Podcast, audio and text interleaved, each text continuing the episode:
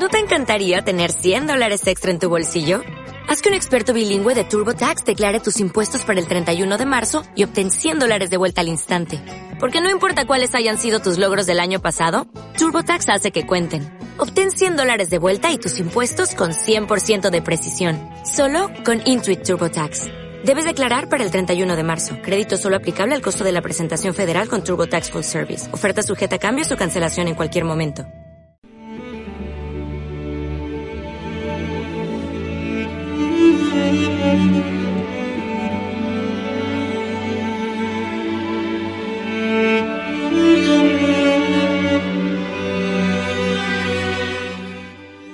Jueves más que volvemos con nuestra sección Cosas Olvidadas de Almagro con el historiador almagreño Paco Asensio. Muy buenos días, Paco. Hola, buenos días, Ángela. ¿Qué tal? ¿Todo bien? Bien.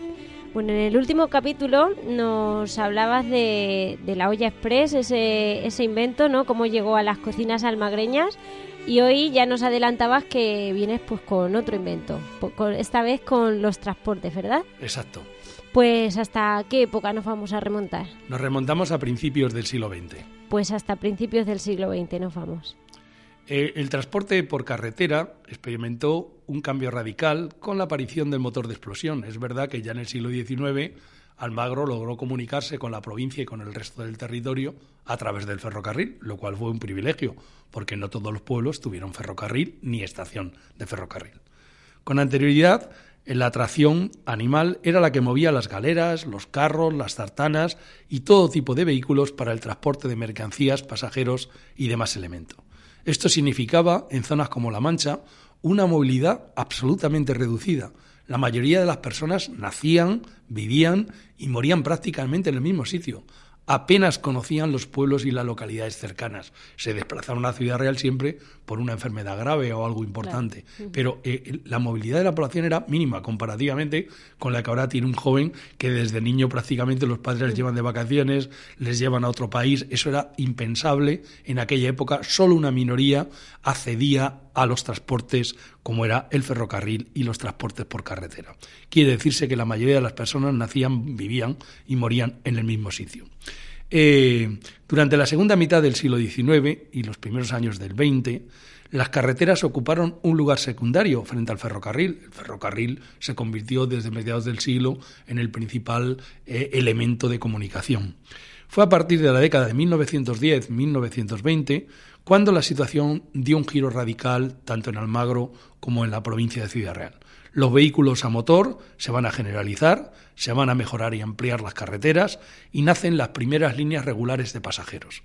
En 1924 existían en España 456 líneas de pasajeros, por lo que el gobierno reguló su funcionamiento, cosa que no había hecho hasta aquel momento. Dejó que fueran haciendo anárquicamente.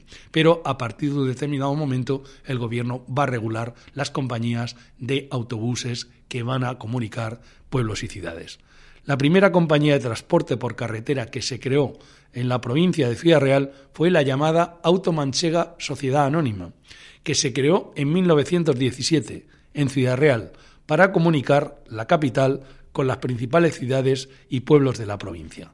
La compañía sabemos que estaba dotada de varios ómnibus. El ómnibus era una especie del precedente del autobús, marca americana Packard, fabricados en Detroit, en Estados Unidos. La iniciativa la tomó el empresario y banquero ciudadraleño José Piqueras Fernández, fundador de la sociedad y su presidente en 1917. La corporación se había constituido legalmente el 1 de marzo de ese año con un capital social de 650.000 pesetas, que era lógicamente una cantidad considerable. La inauguración de la compañía de autobuses eh, se produjo el 7 de abril de 1917 en los locales de la entidad en Ciudad Real y a la misma acudió el obispo de la diócesis, autoridades y demás representantes del mundo de la industria, del comercio y de la política. El prelado bendijo los dos primeros autobuses que fueron bautizados como los barcos con nombre. Uno de ellos se llamaba Cervantes y otro se llamaba Gasset. ¿Por qué Gasset? Por el benefactor de Ciudad Real. El político liberal Rafael Gasset fue quien benefició a la capital, salió elegido cinco o seis veces como diputado por Ciudad Real, aunque era de Madrid, y entonces tuvo que congraciarse con el distrito por, el que salió elegido. Y de ahí que eh, el parque sea el parque Gasset y el pantano sea el pantano Gasset, precisamente porque fue él quien, cuando ocupó la cartera ministerial, consiguió fondos para crear el parque y para crear el pantano. La puesta en marcha de la sociedad de transportes no fue fácil. Durante la Primera Guerra Mundial el comercio internacional y las importaciones tuvieron muchas limitaciones, por lo que Piqueras, para lograr su objetivo, contactó con Antonio Morales, representante de la firma americana Packard en España. Este, antes de vender sus ómnibus, que era como se llamaban, a la nueva compañía de transportes, recorrió la provincia para conocer la situación de las carreteras, porque claro, tú podías intentar montar una compañía de autocares si después los caminos estaban en tierra, intransitables, etcétera, era poco viable, hmm. lógicamente. Esas limitaciones afectaron también, eh, las limitaciones también en esta época afectaron no solamente a la calidad de las carreteras y a la mm, limitación en las importaciones, sino también a los combustibles. Eh, durante la Primera Guerra Mundial el gobierno restringió el consumo de gasolinas y derivados del petróleo y creó una llamada Junta de Subsistencias que autorizaba los suministros de combustible, porque tampoco había tantas empresas que tuvieran em, eh, motores de petróleo, con lo cual estos necesitaban una licencia y eh, esa Junta de Subsistencia autorizaba una cantidad de litros por cada empresa. Por ello, en mayo de 1918, el gobernador Fernando Maldonado permitió el abastecimiento de 400 litros de combustible a la empresa Automanchega, que era la cantidad más elevada que se adjudicó en aquellos años a una firma comercial para un bimestre, para el bimestre marzo-abril de 18. Juan Ayala, que era un panadero de Ciudad Real, que tenía una famosa fábrica, todavía sigue existiendo la familia de los Ayalas, eh, se le adjudicó 100 litros, es decir, que quiere decir que, que 400 era el triple de lo normal. Las dos primeras líneas de transporte de pasajeros por carretera de la provincia, por tanto, se pusieron en marcha en 1917. Una de esas líneas unió Alcázar de San Juan con Ciudad Real y otra unió Ciudad Real con Alcolea y Porzuna. Al año siguiente, la citada compañía de transportes amplió a otra nueva línea, eh, conectando Ciudad Real con Aldea del Rey y Calzada, pasando por los baños de la Fuensanta que están en la carretera que va a Aldea del Rey, unos baños que tenían mucho eh, predicamento y que ya hablamos de ellos, habían sido de un almagreño de la y eran en aquella época de la familia Beneite. Al año siguiente, eh, perdón, el, autobús fue bautizado con el remoquete, como todos los autobuses le ponían un nombre, como a los barcos, el general, se le bautizó con el nombre General Aguilera, por aquello de que Francisco Aguilera y Egea era natural de Ciudad Real, había sido, sería ministro de la guerra, es decir, era todo un personaje en la capital. Algunas de estas unidades fueron revendidas para, para, modernizar la flota en años posteriores y otros abrieron otras líneas con estas autocares eh, de segunda mano. Por ejemplo, Gregorio de Aro se instaló en Alcázar de San Juan y compró a la Automanchega uno de estos autocares desechados eh, para comprar otro más moderno en 1933. El 1 de abril del 23 se inauguró un servicio de automóviles diario, que ahora llamaríamos taxis, entre Valdepeñas y Ciudad Real, comparadas en Moral y Almagro. Por tanto, ya vemos que llega eh, los primeros medios de comunicación de Almagro con la capital por vía eh, carretera, no por el ferrocarril. Eh, no conocemos el nombre de la compañía de transportes, pero sabemos que usaba como vehículos propios un coche marca Faun de fabricación alemana de cuatro cilindros construido en Nuremberg que realizaba un viaje de ida y otro de vuelta de Valdepeñas a Ciudad Real y de Ciudad Real a Valdepeñas. Sabemos que salía de Valdepeñas a las 7 de la mañana, que tardaba una hora, lo que podemos calcular la velocidad 40, 45 kilómetros la hora, 40, eh, eh, o sea, tardaba una hora eh, de hacer el recorrido Valdepeñas Moral que llegaba a las 8, dejaba cinco minutos para que los pasajeros subieran y bajaran, y después salía de Moral a las 8 y 5, llegando al Magro a las 9, o sea que invertía otra hora en prácticamente 17, 18 kilómetros. Paraba en la Plaza Mayor, en número 4, en la casa de Julián Monge, dejando un descanso de 15 minutos, luego se trasladaba a Carrión a las 9.45 y después de un deceso salía para Ciudad Real, llegando a la capital a las 10 y 10. Es decir, que invertía tres horas en hacer un recorrido pues de sesenta y tantos kilómetros. El regreso era a las cinco de la tarde con el mismo protocolo, llegaba a Almagro a las seis y veinte de la tarde y a Valdepeñas a las ocho. Dos años más tarde, en 1925, se puso en funcionamiento el primer autobús con dos líneas, uno que partiendo de Alcázar comunicaba Alcázar con Ciudad Real y otra que enlazaba Valdepeñas con Ciudad Real, pasando por Almagro. El servicio era diario, irregular, y la compañía disponía de tres coches de 30 pasajeros cada uno, con lo cual sabemos más o menos cómo era un mini autobús. Hmm, claro. El propietario del servicio, en este caso, no era la Auto Manchega, sino el empresario infanteño Juan Antonio Solís Huescar. La concesión se la dio la Junta Central de Transportes Mecánicos, quien además concedió tres licencias más. Una a Francisco Zaraquiegui, para trasladar pasajeros de Ciudad Real al balneario de la Fuensanta, es decir, que llegó a haber un servicio para comunicar ese balneario con la capital, otra a Jorge Carrasco Buendía para llevar pasajeros de Ciudad Real a Carreón y Torralba y otra a Manuel Sánchez Camuñas para transportar pasajeros de Moral a Valdepeñas y luego la amplió de Valdepeñas a Ciudad Real, pero no hacía el mismo recorrido que la del infanteño eh, Solís Huéscar, porque entonces hacían la competencia, sino que esa iba a Moral, a Granátula, Granátula, Aldea, Aldea, Ciudad Real. Es decir, hacía una variante del itinerario. También, con anterioridad, se había puesto en marcha otra que comunicaba Puerto Llano con Almodóvar del Campo y cuyo propietario era Rafael Carvajal Palomo. Es decir, que había múltiples pequeñas líneas en manos de particulares. Pero la que a nosotros nos interesa era la del infanteño Juan Antonio Solís Huéscar. Eh, el nombre de la compañía era Autocares Solís. Eh, partían de la Posada del Cristo de Valdepeñas, paraban en Moral, Almagro, Pozuelo, Miguel Turra y Ciudad Real. El autobús salía a las 7 de la mañana, era más rápido que el taxi, y llegaban a Almagro a las ocho y media, arribando a la capital a las nueve y media. Es decir, acortó en bastante tiempo la duración del, del viaje.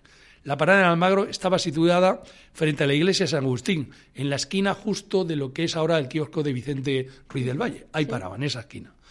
Juan Antonio Solís poseía otra línea que comunicaba Infantes con Valdepeñas, vertebrando así las comunicaciones del campo de Montiel. Eh, la salida del autobús de Infantes a Valdepeñas era a las 5 de la mañana, con lo cual era verdaderamente una madrugada. Las líneas de Solís fueron las más importantes de pasajeros de todas las de la provincia hasta bien entrada la posguerra. O sea que la compañía no desapareció, pervivió durante todos los años hasta después de la guerra, hasta los años 60, hasta 1960 y tantos, que esta empresa vendió sus líneas a ISA. Bueno, Juan Antonio Solís Huéscar era el abuelo de eh, una persona que conocen la gente de Almagro, eh, José Solís Piñero. José Solís Piñero fue concejal socialista en las dos corporaciones que presidió Luis López Condé.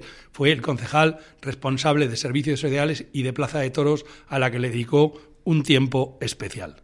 Su abuelo era el principal, eh, es familia de Solís, el empresario de vinos, es familia de Solís, el empresario de los seguros, es familia de Solís, el del tomate, es decir, son todos de la misma familia, todos oriundos de infantes. Su abuelo era el principal empresario de transporte de pasajeros por carretera antes de la guerra. Fue uno de los que respaldó el golpe de Estado, curiosamente, del 18 de julio en la provincia de Ciudad Real. Pasó armas en los bajos de sus autobuses y los repartió por dispersos pueblos de la provincia, intentando levantar la provincia de Ciudad Real en favor del bando militar. Eh, y reunió parte de esas armas en una finca en Villahermosa. Hasta tal punto que fue detenido, procesado en Ciudad Real por el Tribunal Popular y condenado a pena de muerte por auxilio a la rebelión. Pero el presidente Negrín le indultó. Tanta influencia tenía y sobrevivió. Le envió a la cárcel, pero cuando acabó la guerra recuperó la libertad y sus compañías de autobuses. Otra línea que se intentó poner en marcha y que no llegó a funcionar, intentó comunicar Calzada con Almagro, cuya licencia solicitó Celedonio Gutiérrez, pero sí tuvo en explotación otra que unía Calzada con Ciudad Real. En definitiva, el transporte por carretera experimentó un auge con el inicio de los años 20, momento en que fueron creándose las primeras compañías de transporte de pasajeros de toda la provincia, que con el pasar del tiempo darían lugar a las actuales. buena parte de las líneas de pasajeros de antes de la guerra se mantuvieron en la posguerra, pero en los años 60 comenzaron a tener problemas de liquidez, había mucha competencia, por ejemplo, la automanchega siguió funcionando en la capital, pero en los años 60 tenía ya problemas por deudas, en 1967 tuvo un embargo por 40.000 pesetas y poco a poco prácticamente esas líneas y las de el infanteño eh, Solís fueron vendidas a una gran concesionaria, una gran firma que sería AISA. Eh, la historia de los transportes por carretera que llegaron al Magro en estos años 20 es otra parte de las cosas olvidadas de nuestra ciudad. Pues como siempre, Paco, muchísimas gracias por, bueno, pues en este caso por contarnos cómo llegaron los transportes por carretera, algo que ahora vemos como lo más normal. Eh, bueno, nos has hablado que varias líneas, varias compañías eh, tuvieron que vender eh, sus líneas a ISA, pero ¿cuándo se creó AISA? AISA se creó en 1943, en la posguerra. El empresario que creó la, la sociedad se llamaba Bernardo García González. Bernardo García González dejaría a Fernando Arias Salgado, que fue ministro con Aznar, esa compañía y sigue regentándola él. Es decir, que fue una gran compañía. Eh, Bernardo no tuvo hijos y pasó las líneas a sus sobrinos. La casa central la tiene en Madrid, como todo el mundo sabe. Sigue, eh, era una compañía que tenía eh, líneas de autocares en Madrid, pero que la amplió a las zonas de La Mancha, incorporando la provincia de Ciudad Real como una de las provincias donde prácticamente monopolizó durante algún tiempo, pues prácticamente todas las comunicaciones. Eh, pues Paco, muchas gracias un jueves más y no sé si sabes ya de qué nos vas a hablar en el próximo capítulo o lo dejamos un poco en el aire. No, os voy a decir de qué voy a hablar en el próximo capítulo. Vamos a dar un giro de 180 grados y nos vamos a ir a principios del siglo XIX, a las celebraciones en Almagro de la coronación como princesa de Asturias de, la, de Isabel, la que sería luego la reina Isabel II. Pues con ganas ya de que pasen estos dos jueves y volver a, escucharte. Muchísimas gracias, que tengas un buen jueves. Igualmente. Adiós. Adiós.